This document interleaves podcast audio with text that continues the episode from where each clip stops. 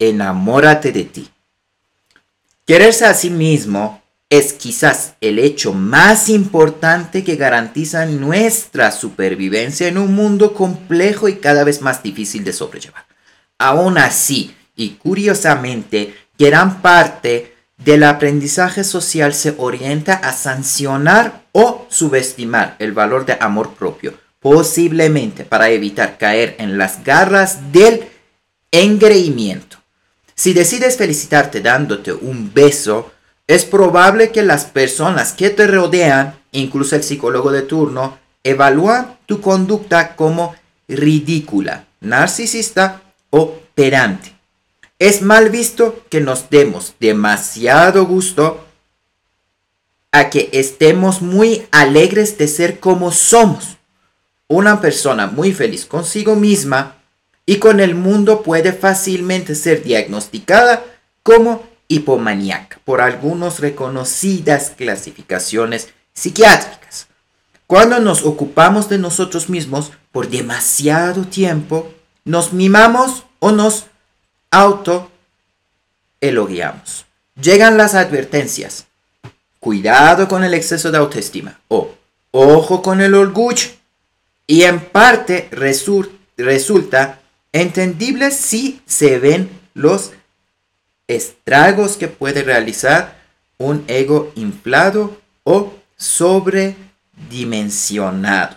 Sin embargo, una cosa a ser egolatra, que son endiosado de sí mismo, o egoístas, que son avariciosos, o son personas que son incapaces de amar prójimo o egocéntricas, que son personas incompetentes de reconocer puntos de vista distintos.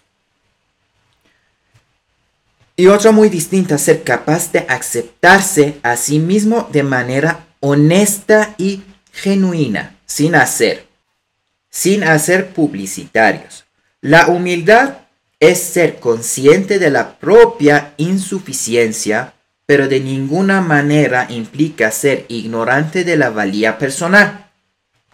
La consigna quererte pero no en exceso es decir, desproporcionada o irracionalmente, pero no quedar emplezado y atrapado por la propia imagen reflejada.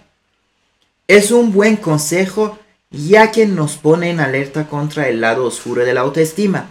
No obstante, es mejor no exagerar y tener presente que en determinadas situaciones donde nuestro amor propio es, es vapuleado o atacado, quererse a uno mismo sin tanto reacto ni miedos irracionales nos puede sacar a flote y permitir andar con la cabeza en alto.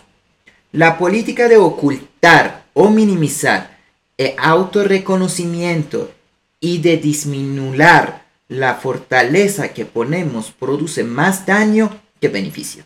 La sugerencia de no quererse a sí mismo más de lo necesario puede transformarse en un automotor constipado es verdad que no hace falta gritar a todo pulmón lo maravilloso que somos ni publicarlo en primera página, pero reprimirlo, negarlo o contradecirlo termina por herirnos emocionalmente. Al intentar dejar afuera el egoísmo salvaje, a veces no dejamos entrar el amor propio.